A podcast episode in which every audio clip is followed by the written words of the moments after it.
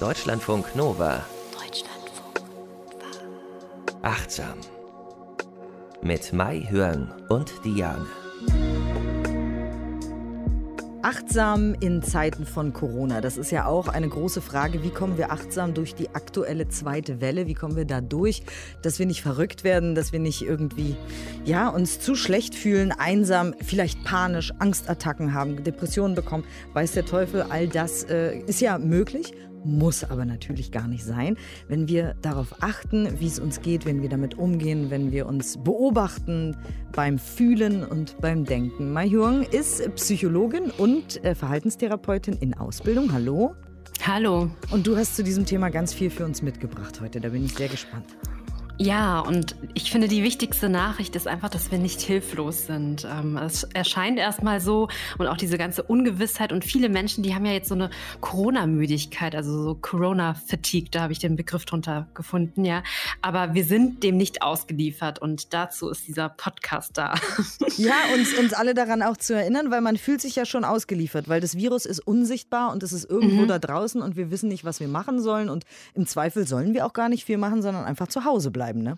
Ja, und es ist schon eine besondere Situation, weil nicht nur wir selbst in uns haben diese Gefühle, die du eben schon beschrieben hast, Hilflosigkeit, Trauer, auch Schuldgefühle, falls man dann doch jemanden angesteckt hat oder so. Also wirklich ein Cocktail von Emotionen, aber es liegt ja auch so in der Luft. Man geht raus und die anderen fühlen das ja auch. Also das ist so etwas, wenn, wenn, wenn ich jetzt zur S-Bahn fahre und jemand wird aggressiv, das steckt sich wirklich so an. Und das ist schon nochmal eine Besonderheit, dass so eine ganze Gesellschaft teilweise diese Emotionen so trägt. Und jetzt während der zweiten Welle gibt es tatsächlich da auch Studien drüber, ne?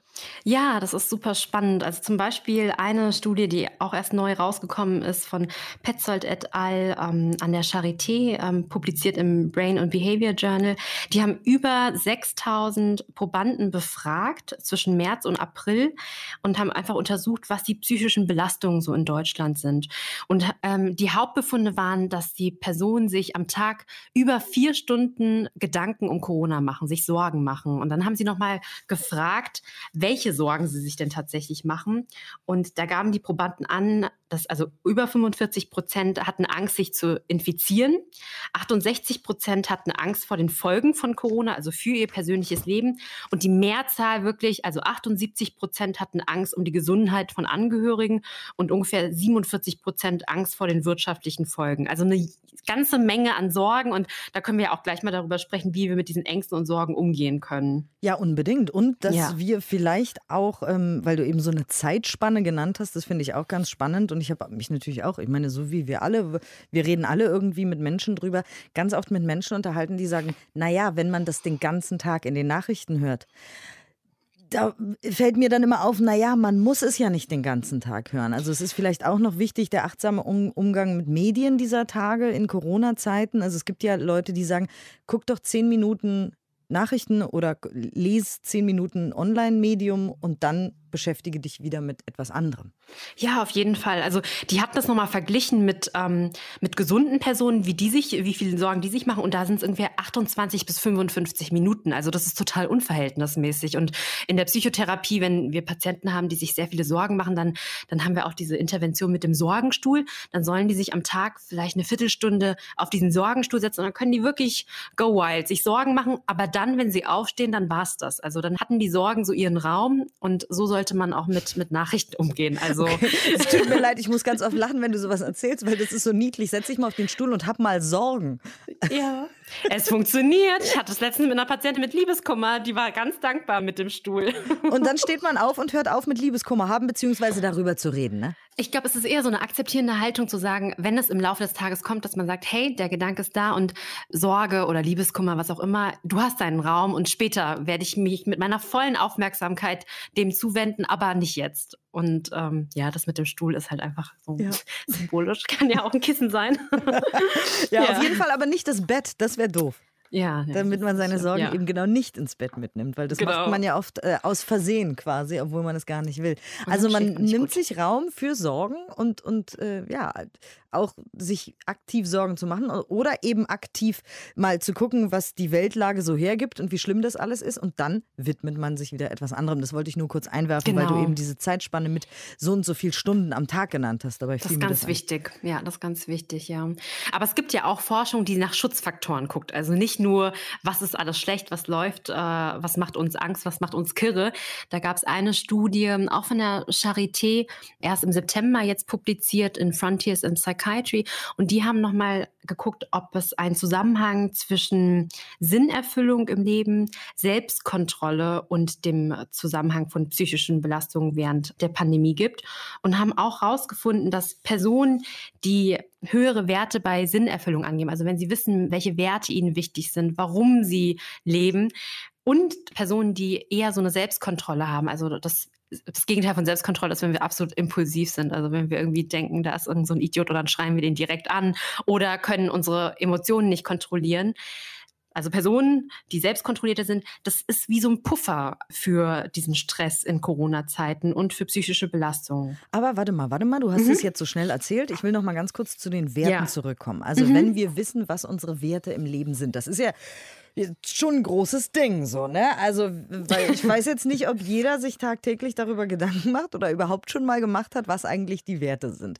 Also, ich schreibe, wie gesagt, viel Tagebuch und habe mhm. tatsächlich auch, ich mache ja ganz oft diese Tagebuchspiele, also so Schreibspiele, ne, zum, mhm. um sich selber kennenzulernen. Und da habe ich mal äh, so ein Schreibspiel gemacht. Schreibe auf fünf Werte, die wichtig sind in deinem Leben und warum. Es hat mir sehr viel Spaß gemacht, aber das ging nicht mal eben easy peasy. Da musste ich schon überlegen. Also, was sind denn so Werte, die man so haben kann? Also zum Beispiel Ehrlichkeit, Inspiration, ja. Kreativität. Familie auch ist ein wichtiger Wert, persönliche Beziehungen. Tatsächlich ist das etwas, was wir oft in der Psychotherapie mit Patienten machen, weil, wie du schon gesagt hast, viele, die setzen sich nicht damit auseinander. Und ich mache das sehr strukturiert tatsächlich mit Patienten. Ich habe eine Tabelle quasi, wo verschiedene Wertebereiche schon ähm, vorgegeben sind und dann erarbeite ich nochmal Werte mit ihnen. Und was gehört denn noch dazu? Zum Beispiel Bildung und Lernen. Aber also, es kann auch sowas wie Disziplin sein. Ja, kann auch sein, genau, ja. Manchmal erkläre ich auch nochmal, was ist der Unterschied zwischen Werten und Zielen, ja. Wenn man ein Ziel hat, dann kann man das auf jeden Fall erreichen. Also wenn ich mir jetzt vornehme, ich möchte im nächsten Monat zu oder abnehmen, dann kann ich das auf jeden Fall erreichen. Ich kann sagen, fünf Kilo, drei Kilo, was auch immer. Werte sind so etwas, das kann man nie so ganz erreichen. Das ist eher so, wie wir beschreiben das oft, wie so ein Leuchtturm in der Ferne. Wenn man auf hoher See ist und man weiß nicht wohin, dann, dann, dann zeigt das einen den Weg oder der Nordstern Jahren oder so. Und Werte sind meistens positiv. Und Aber man kann auch, sich ja. auch mhm. überlegen, ob man im Einklang quasi mit seinen Werten lebt. Also wenn man irgendeine Entscheidung zu treffen hat, mhm. soll ich jetzt in die und die Stadt gehen und den und den Job annehmen, zum Beispiel. Mhm. Dann kann man gucken, stimmt das mit meinen Werten überein? Wenn mein erster und wichtigster Wert Familie ist und ich würde meine Familie für diesen Job verlassen, ist die Frage, hm, das stimmt dann eigentlich nicht so richtig überein. Würde mich das wirklich glücklich machen? Obwohl vielleicht die Gesellschaft der Meinung ist, du musst diesen Job übernehmen, weil du sehr viel mehr Geld verdienst. Aber ist Geld und Ansehen vielleicht überhaupt gar nicht auf meiner Liste. Und so kann man vielleicht auch beim Entscheidungen treffen immer wieder das mit seinen Werten abgleichen. Genau, und das ist so, so, so hilfreich. Also das ist, wenn ich mit den Patienten das erarbeite, dann gehen wir so eine Liste so durch und gucken auch nochmal, ob sie eigene Ideen haben. Und dann bewerten wir wirklich von 0 bis 10, wie wichtig ist ihnen eigentlich dieser Wert.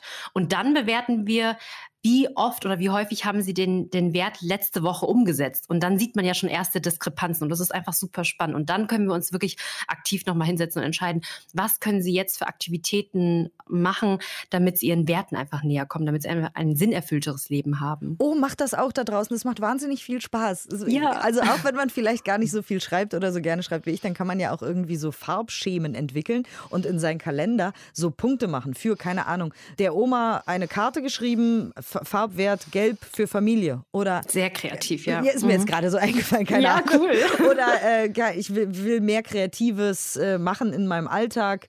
Salzteigfiguren gebastelt, mhm. blauer Punkt in meinen Kalender oder so. Ich schreibe das tatsächlich auf. Also was habe ich äh, in dieser Woche gemacht für meine Werte und so weiter. Das macht total viel Spaß und wir haben ja eben festgestellt, die Menschen, die sich ihrer Werte bewusst sind, denen geht es in der aktuellen Pandemie besser. Warum weiß man nicht, oder? Naja, sie sie können sich ja mit diesen Aktivitäten auch wieder verbinden, oder mit den Werten. Also wenn ich ganz genau weiß, ja, Familie ist mir wichtig, dann weiß ich ja, ich kann meine Familie auch anrufen oder so. Also ich bin nicht so so so so lost irgendwie mhm. so. Ich habe ja eine Perspektive, ich habe eine Aussicht. Das ist quasi fast auch eine, eine Art To-Do-List, wenn man so eine Werte hat, so eine Liste von Werten, dann kann man ja jeden Tag sich auch hinsetzen, wenn man zum Beispiel wirklich in Quarantäne ist jetzt dieser Tage oder so, und sagen, was mhm. kann ich von hier aus, von meinem Sofa aus tun, um diese Werte zu unterstützen und quasi im ähm, Einklang mit meinen Werten zu leben, obwohl ich nicht alles machen kann, was ich eigentlich gerne machen würde jetzt. Ja, man muss nicht alles machen, aber einfach so eine Perspektive zu haben, das ist, glaube ich, ganz wichtig. Und auch seinen Alltag, wenn du es auch so sagst, mit einer To-Do-Liste zu strukturieren. Du hast, du weißt, wenn du morgens ausstehst, warum du ausstehst. Ja? Und das ist sehr wichtig. Weil ich habe meine Werte, mein Kompass, mein Morgenstern. Ja, Schön. Genau. Ja, das finde ich richtig toll. So, ja. genau. Und dann äh, nach den Werten hattest du noch mal was, da wollte ich auch noch mal ganz kurz. Selbstkontrolle. Selbstkontrolle. Das klingt unangenehm. Mm, ja. Kannst du da noch mal ganz kurz drauf eingehen? Kann man Selbstkontrolle üben, lernen? Wie, wie kommt man dahin im besten Fall?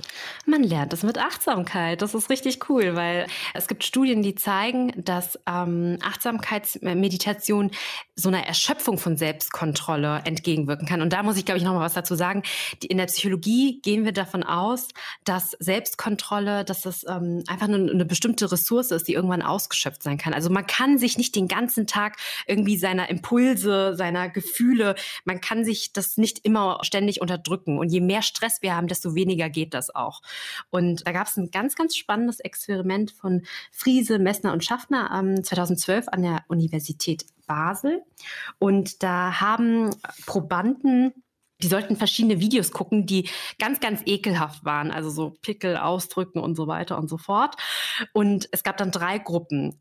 Eine Gruppe, die durfte ähm, ganz frei ähm, ihre Emotionen zeigen. Also wenn sie sich geekelt haben, durften die I sagen und ihre Gesichtsausdrücke machen. Eine andere Gruppe sollte komplett ihre Emotionen unterdrücken. Also man sollte anhand des Gesichtsausdrucks nicht erkennen, was für eine Emotion ausgelöst äh, werden sollte. Und die letzte Gruppe, die sollte auch die Emotionen unterdrücken, hat aber danach meditiert. Alle drei Gruppen haben dann danach einen Aufmerksamkeitstest gemacht und dann hat man einfach geguckt, wie viele Fehler ähm, ihnen dann unterlaufen ist. Und da hat sich gezeigt, die erste Gruppe, die gar nicht unterdrücken musste, die hatten die wenigsten Fehler. Und kurz danach kam schon die Gruppe mit der Meditation. Also die haben ein bisschen mehr Fehler gemacht, aber nicht so viel. Und die Gruppe mit den meisten Fehlern waren halt die, die sich diese Emotionen so, so unterdrücken mussten. Und das ist diese Selbstkontrolle, die dann einfach äh, auch unter Stress versetzt. Mhm. Also Selbstkontrolle ohne Achtsamkeit ist offenbar anstrengend für uns, aber mhm. äh, Selbstkontrolle in, gekoppelt mit Achtsamkeit ist es machbar quasi. Es ist machbar, genau. Und die haben das so erklärt, dass sie sagen, ja, wenn wir ähm, Achtsamkeit auch nochmal üben, und öfter, und das war ja nur eine kurze Intervention, die haben nur fünf Minuten meditiert, dass wir da auch so eine Selbstaufmerksamkeit üben können. Und das hilft äh, sehr für die Selbstkontrolle. Und die äh, vermuten einfach auch, dass die Probanden entspannter waren und so dann besser in die Aufgabe reingehen konnten. Also genau, ich fand, äh, eingangs habe ich ja gesagt, dass Selbstkontrolle unangenehm klingt, mhm. weil es klingt ja immer so, als würde ich eigentlich gerne eine ganze Torte essen wollen, aber ich muss ja. mich mit Selbstkontrolle davon abhalten oder ich möchte jeden immer anschreien. Dem mhm. ist ja nicht so. Und mhm. wenn wir irgendwie achtsam durch die Welt gehen und eben auch Achtsamkeitsübungen machen regelmäßig und meditieren und so, dann wollen wir das ja erst recht nicht. Also weder eine ganze Torte alleine essen, ja. noch permanent Leute anschreien. Also, mhm. Ne, es ist ja jetzt nicht so, dass wir ständig uns zurückhalten müssen im Leben. Das heißt, Selbstkontrolle ist vielleicht gar nicht so schlimm, wie, wie ich es jetzt empfunden habe, oder? Ja, eigentlich sollte es aber ein anderes Wort dafür geben, jetzt, ja, ne? du es sagst irgendwie, oder? Also mir fällt gerade auch kein, kein besseres Wort ein, aber ja, irgendwie Selbstkontrolle, das hat was sehr, sehr Restriktives. Irgendwie. Genau. Das ja. darfst du nicht, das darfst du nicht. Ja, genau. so. denke ich ja. so, naja, gut, will ich vielleicht auch nicht. Aber ja. auf jeden Fall, wir haben ja eben auch äh, oft schon an dieser Stelle über Gefühle und Meditation und so weiter gesprochen und wir äh, können unsere Gefühle besser beobachten, besser wahrnehmen, besser sehen und äh, dann auch einordnen und mit ihnen umgehen, wenn wir regelmäßig Achtsamkeitsübungen machen. Ne? Mhm, ja, ähm, und gerade diese Emotionsregulation ist in so stressigen Phasen sehr, sehr wichtig. Wenn wir nochmal gucken, was passiert eigentlich in unserem Gehirn, wenn wir in so einer Kampf-Flucht-Reaktion sind, da hat der Psychologe Daniel Goleman diesen Begriff eingeführt, Amygdala-Hijack, also dass quasi Teile unseres Gehirns so die Übermacht übernehmen, nämlich dieses limbische System und auch die Amygdala, die sind, das sind die Areale, die für Emotionen zuständig sind und die blockieren den präfrontalen Kortex und dieses Areal da um unsere Stirn herum, das ist äh, das Areal, was für logisches Denken zuständig, Exekutivfunktion. Das heißt, wortwörtlich, wenn wir in Panik geraten, wir können einfach keine logischen Entscheidungen treffen. Das heißt, wenn wir jetzt alle in dieser Pandemie total ängstlich umherirren, da kann man davon ausgehen, dass die Entscheidungen einfach nicht mehr sehr weise sind. Und was da dann hilft, was wir auch immer wieder in der Achtsamkeit üben, ist, wir beobachten die Emotionen und wir benennen sie ja auch. Wir sagen, hey, da ist Wut, da ist Trauer. Oder dieser Trick, den viele nennen, irgendwie so, zähl doch mal bis zehn, komm mal runter. Das hilft auch alles. Dieses Benennen und Zählen, das aktiviert wieder den präfrontalen Kortex. Also wir, wir connecten uns wieder mit dem Teil, der logisch denken kann. Und dadurch, dass wir uns wieder auf den Atem fokussieren und auch langsamer atmen, da ähm, aktivieren wir den Parasympathikus und entspannen uns auch wieder. Das finde also, ich ganz spannend, weil ich großer Fan bin von dem Gedanken, dass wir selber nicht unseren Gefühlen hilflos ausgeliefert mhm. sind, obwohl oft äh, das die, ähm, die äh, wie sagt man, Basis der Gespräche ist, die man führt. Man sagt, naja, ich bin halt wütend. Das ist halt so. Daran, da kann mir, da kann ich ja nichts dran ändern. Und ich denke immer so, naja, doch. Es ist ja mhm. quasi so, wie du es gesagt hast, dieser Tage auch jetzt in der Pandemie und so, aber allgemein auch. Also jetzt, selbst wenn nicht Pandemie wäre, quasi unsere Aufgabe, nicht unsere Gefühle in den öffentlichen Raum zu tragen und eben genau nicht Leute anzuschreien. Weil nur weil du wütend oder traurig oder ängstlich bist, musst du mich nicht anschreien. Mhm. Ähm, und ich finde, das ist unsere Pflicht im Miteinander und in einer Gesellschaft, dass man eben nicht vor die Tür geht und auf einmal Leute anschreit, nur weil man selber gerade schlecht drauf ist. Und deswegen finde ich es ganz wichtig, dass du sagst, ja, wir können da mit unserem limbischen System und unserer Amygdala, also eben dem, dem Gefühlsgehirn quasi arbeiten und eben Achtsamkeitsübungen machen. Und wenn wir nicht äh, Leute ständig irgendwie anpissen wollen, dann sollten wir das auch tatsächlich machen, regelmäßig. Ja, und ähm, Ruhe kann ja auch ansteckend sein. Also wenn wir in einen Raum kommen und wir strahlen Ruhe aus und dann ist vielleicht noch jemand anderes, mit dem wir Blickkontakt aufnehmen können, das hört sich jetzt vielleicht ein bisschen esoterisch an, aber aber das ist ein Feld äh, von, von Energie, wirklich, von ruhiger Energie und das können wir auch ausstrahlen. Da können wir auch einen Beitrag leisten. Also wir müssen erstens nicht irgendwie andere verrückt machen, aber wenn wir selbst ruhig sein können, können wir anderen auch helfen. Aber verrückt machen, ähm, ich weiß nicht, das kennt mhm. ihr da draußen wahrscheinlich auch, du auch, wenn man über etwas sehr Emotionales spricht. Mhm. Da ist es mir manchmal schon gegangen, dass mir so ein bisschen schwindlig geworden ist weil ich so starke Gefühle zu diesem Thema hatte, dass ich mich da so reingesch unterhalten habe, weil der andere war dann auch irgendwie so emotional, dass es tatsächlich auch ein, also einen körperlichen Effekt hatte, eben ja. dieses, dieses Gespräch quasi, ne? Ja, und dann muss man ganz gut für sich sorgen. Also wenn der Körper da Signale dann abgibt, dann stoppen, innehalten und äh, vielleicht das Thema wechseln oder kurz mal auf Toilette gehen. Das habe ich bestimmt schon hier mal im Podcast gesagt. Ich bin ein großer Fan von der Toilette, dem Ruheort, wo man sich immerhin flüchten kann. Und nochmal einatmen, ausatmen. Genau. Genau. Ja. Aber es ist ja schwierig, okay, ich habe das jetzt gesagt, in der Interaktion ist mir das mal passiert, aber wenn man mit sich alleine mhm. ist, ne, wenn man jetzt wirklich irgendwie viel zu Hause ist und die Kontakte einschränkt und so, dann ist es ja vielleicht auch manchmal doof, wenn man da mit seinen Ängsten da so ganz alleine in seinem Kopf ist. Ne? Da kann man aber ähm, so eine andere Atemübung, die ich heute gerne auch mit euch teilen möchte, so eine langsames Atmen, so eine Bauchatmung. Also, dass man sich wirklich instruiert, viel, viel langsamer zu atmen. Denn wenn man ähm, so aufgelöst ist, kommt man ja schneller in so eine Schnappatmung bis Hyperventilieren. Und da wird einem ja auch schwindelig, wenn man ähm, einfach zu viel Sauerstoff hat. Und dass man beim Einatmen wirklich fünf Sekunden einatmet, kurz äh, die Luft anhält und dann fünf bis sechs Sekunden ausatmet. Also wir senken da unsere Atemfrequenz und können echt mal, das ist Wahnsinn, wie schnell das schon funktioniert, wie gut es funktioniert. Einfach mal beobachten, was mit dem Körper passiert und was auch mit unserem Verstand dann passiert. Alles wird langsamer und entspannt sich.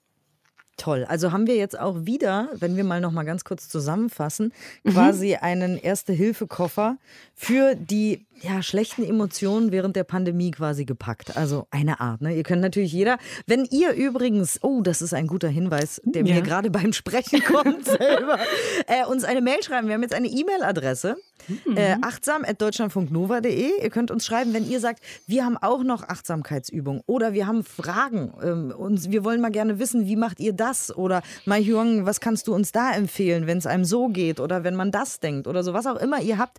Achtsam at deutschlandfunknova.de. Schreibt uns einfach eine E-Mail. Wir freuen uns sehr. Und ja. auch über ähm, Inspiration bei Achtsamkeitsübungen, ne?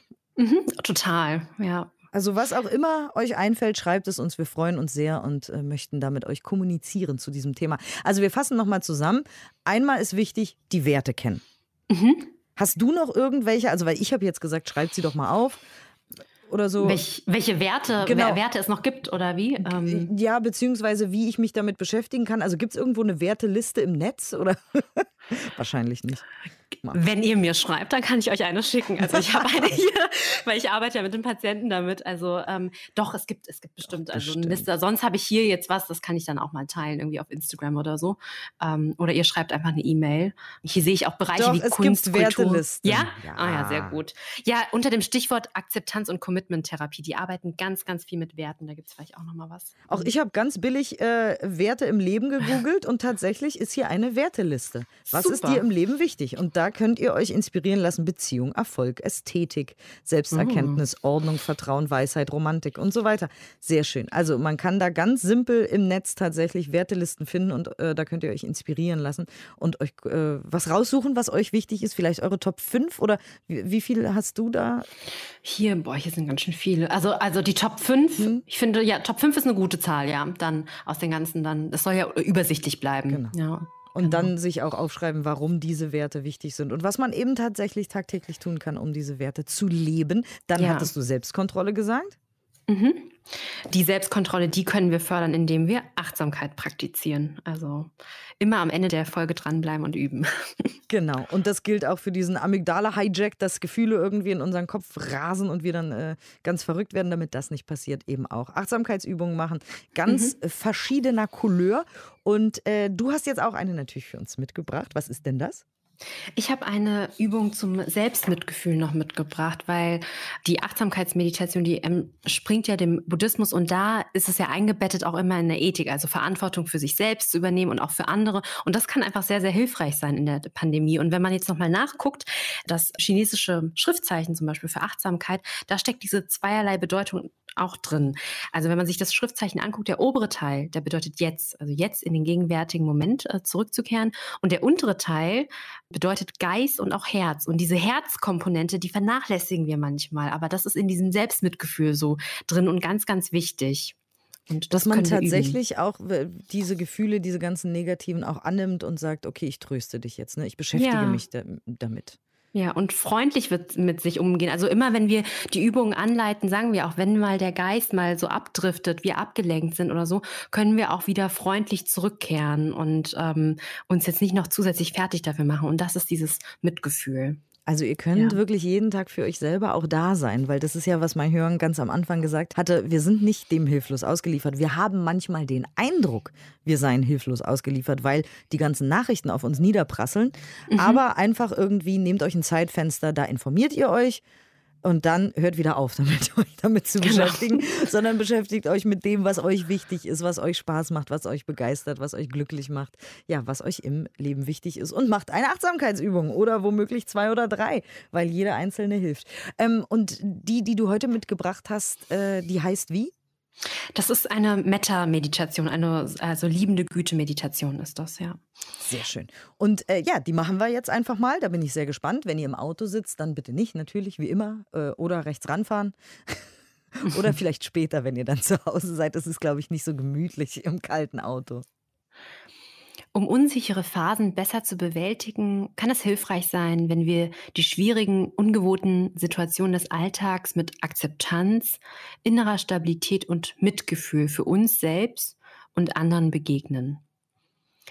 In der folgenden Meditation werden wir dieses Mitgefühl zunächst für uns selbst, dann für eine uns nahestehende Person, zum Beispiel eine Freundin, einen Freund oder Familienmitglieder, und eine neutrale Person, zum Beispiel der Krankenpfleger, die Supermarktverkäuferin oder der Briefträger, kultivieren. Nimm dir einen Moment Zeit, um zu überlegen, mit wem du diese Übung gleich durchführen möchtest. Also wer die nahestehende Person ist oder die neutrale Person.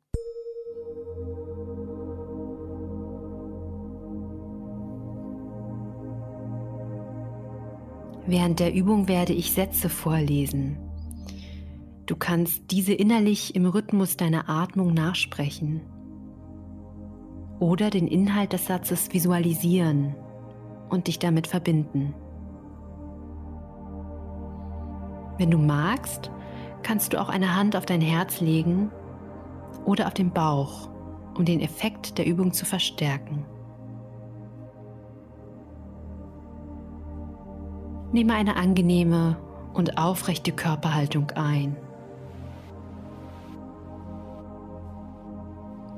Schließe deine Augen oder lasse deinen Blick sanft auf einem Punkt im Raum ruhen.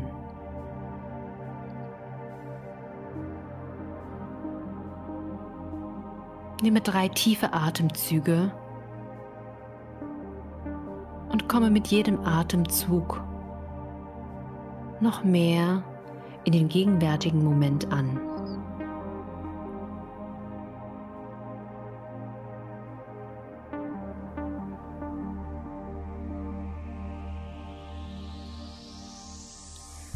Möge ich friedvoll, glücklich und unbeschwert in Körper und Geist sein.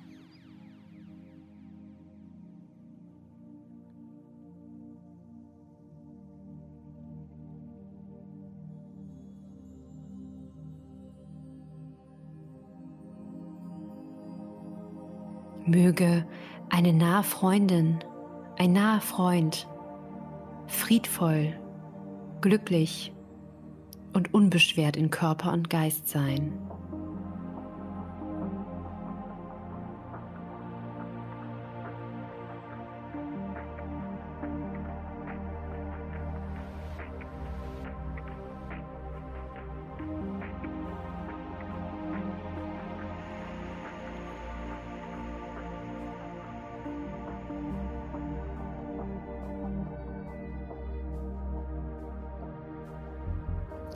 Möge eine mir neutrale Person glücklich und unbeschwert in Körper und Geist sein.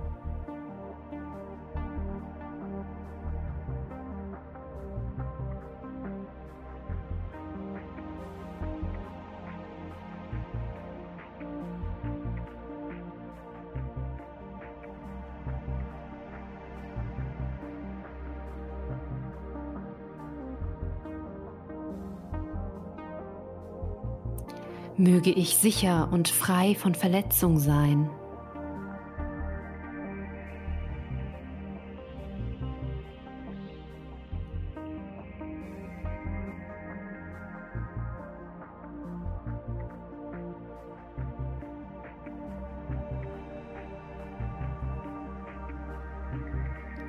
Möge eine nahe Freundin, ein naher Freund sicher und frei von Verletzung sein.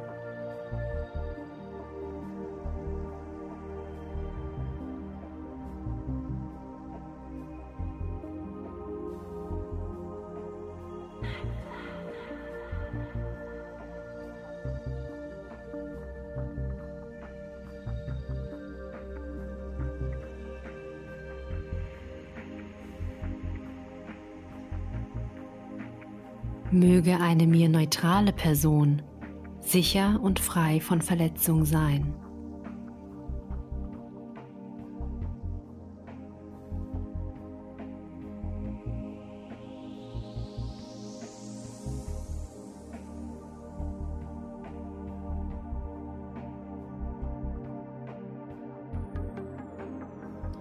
Möge ich frei von Wut, Kummer, Angst und Sorgen sein.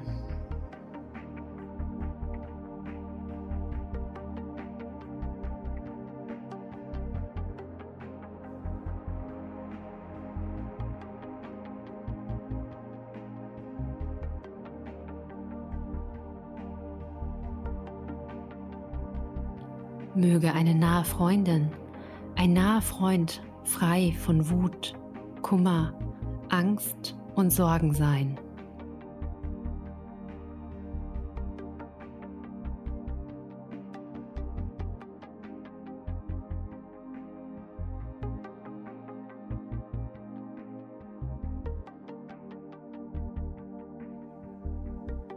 Möge eine mir neutrale Person frei von Wut, Kummer, Angst und Sorgen sein.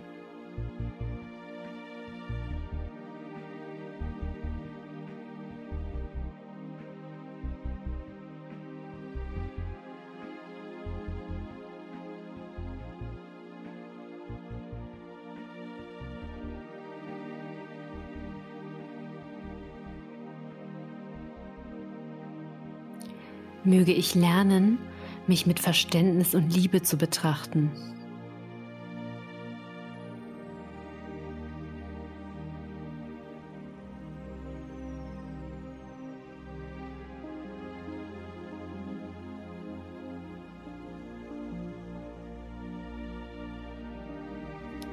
Möge eine nahe Freundin, ein naher Freund lernen, sich mit Verständnis und Liebe zu betrachten.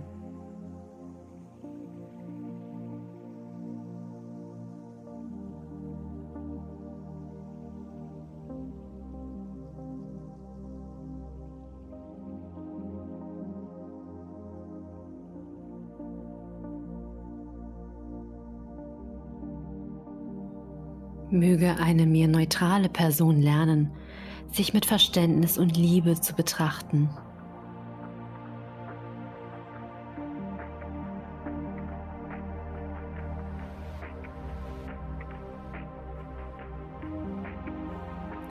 Möge ich imstande sein, die Bedingungen der Freude und des Glücks in mir und um mich herum zu erkennen und zu berühren.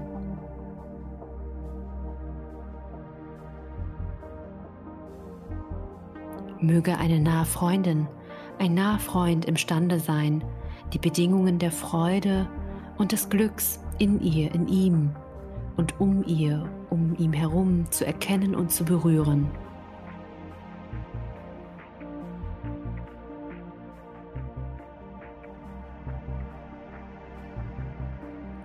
Möge eine mir neutrale Person imstande sein, die Bedingungen der Freude und des Glücks in ihr, in ihm und um ihr und um ihn herum zu erkennen und zu berühren.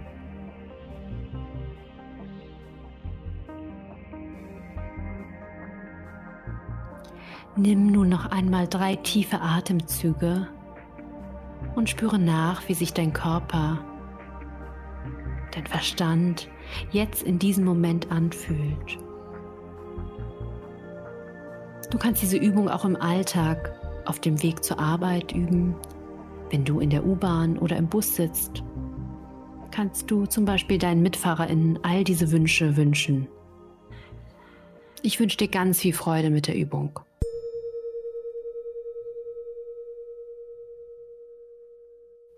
Wir wollen achtsam leben und Achtsamkeit üben im Alltag immer wieder und jeden Tag. Vielen, vielen Dank für die schöne Übung, Mahjong. Wundervoll. Und wie gesagt, schreibt uns einfach achtsam at deutschlandfunknova.de, wenn euch noch was einfällt. Wenn ihr Fragen habt, wenn ihr Inspirationen habt, wenn ihr vielleicht was loswerden wollt, wie auch immer, achtsam at deutschlandfunknova.de. Wir freuen uns über Feedback und schön, dass ihr wieder dabei wart und hoffentlich demnächst auch sein werdet. Danke, Mahjong. Mehr Deutschlandfunk Nova Podcasts findet ihr bei Apple Podcasts, Spotify, in der Audiothek-App und auf deutschlandfunknova.de.